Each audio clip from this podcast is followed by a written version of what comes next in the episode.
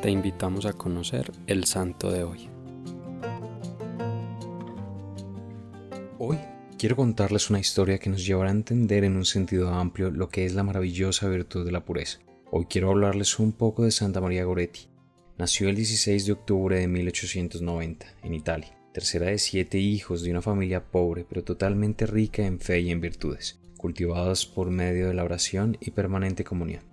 Al día siguiente de su nacimiento fue bautizada y consagrada a la Virgen. Como familia, y ante la crisis económica de la época, decidieron emigrar a las grandes llanuras de los campos romanos, todavía insalubres en ese entonces. Allí instalados se colocaron al servicio del conde Masoleni.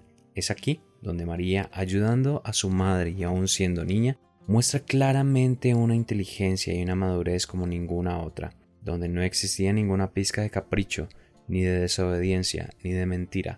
Desde allí comienza a ser el ángel de la familia. Un año después, como consecuencia de la muerte de su padre, la madre de María Goretti tuvo que trabajar dejando la casa y sus demás hijos a cargo de María, quien ya realizaba sus obligaciones con alegría, participando de igual forma cada semana en sus clases de catecismo. A los once años hizo su primera comunión, haciéndose desde entonces el firme propósito de morir antes de cometer pecado.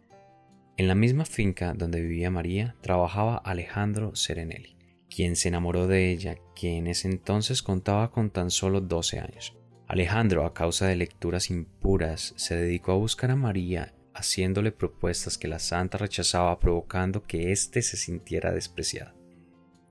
El 5 de julio de 1902, Alejandro fue en busca de María, quien estaba sola en casa y al encontrarla la invitó a ir a una de las recámaras de la casa, a lo que María se negó, por lo que Alejandro procedió a forzarla.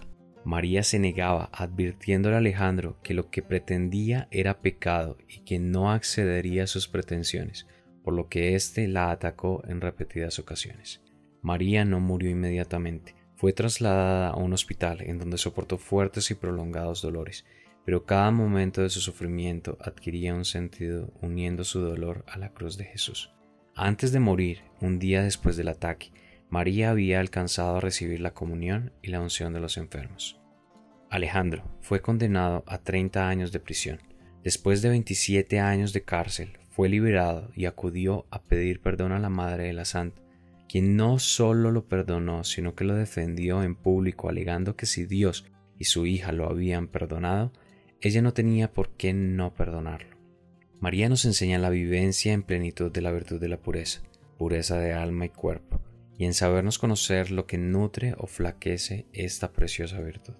Santa María Goretti, este día te pido que me ayudes a vivir la virtud de la pureza, para entender que la castidad es un medio para cultivar mi voluntad y así lograr la santidad en el estado de vida al que Dios me llama. Amén. Cristo Rey nuestro, venga tu reino.